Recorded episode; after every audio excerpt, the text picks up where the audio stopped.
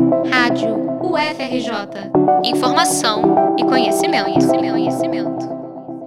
A Organização Mundial da Saúde anunciou no início do mês de maio o fim da emergência de saúde pública de importância internacional, após mais de três anos do início da disseminação do novo coronavírus.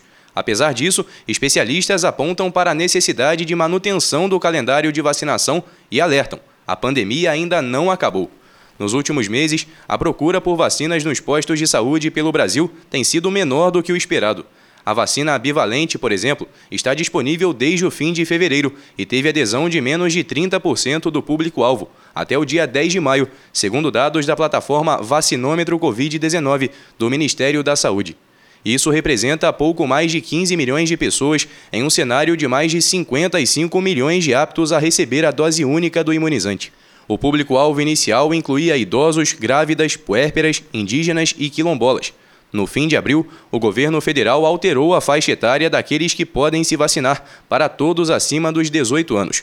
Agora, são cerca de 97 milhões de brasileiros aptos a receber a vacina. Diferente dos imunizantes que compõem o esquema básico, compostos com elementos do vírus originário de Wuhan, a vacina bivalente tem componentes atualizados também, consequências da variante Ômicron predominante nos casos registrados nos dias atuais. A professora Luciana Arruda, chefe do Departamento de Virologia do Instituto de Microbiologia da UFRJ, explica a importância de manter a imunização atualizada. Se observou que a quantidade de anticorpos específicos ela vai diminuindo com o tempo. E daí vem a recomendação dos reforços vacinais.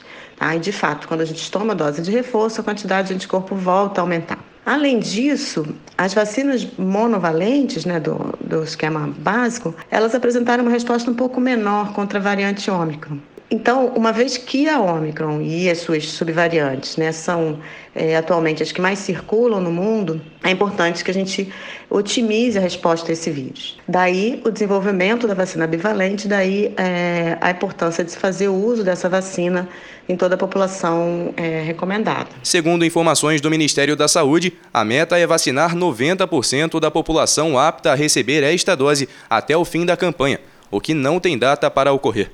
As vacinas contra a Covid têm sido alvo frequente de notícias falsas, o que, segundo especialistas, pode estar prejudicando a adesão das pessoas.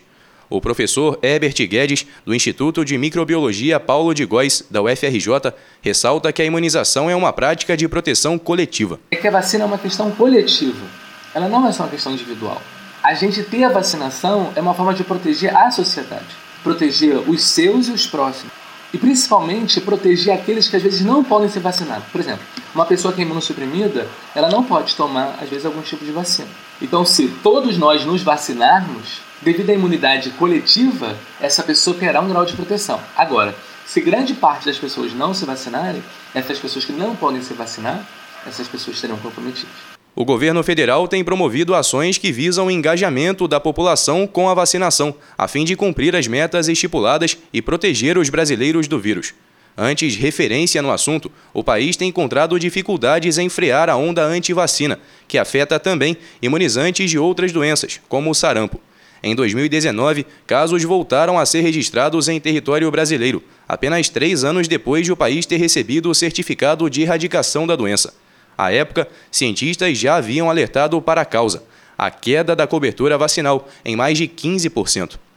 Principal responsável pela redução de casos graves e mortes pela Covid, a vacinação já demonstrou, na visão de especialistas e de boa parte da população, ser eficiente no combate ao novo coronavírus.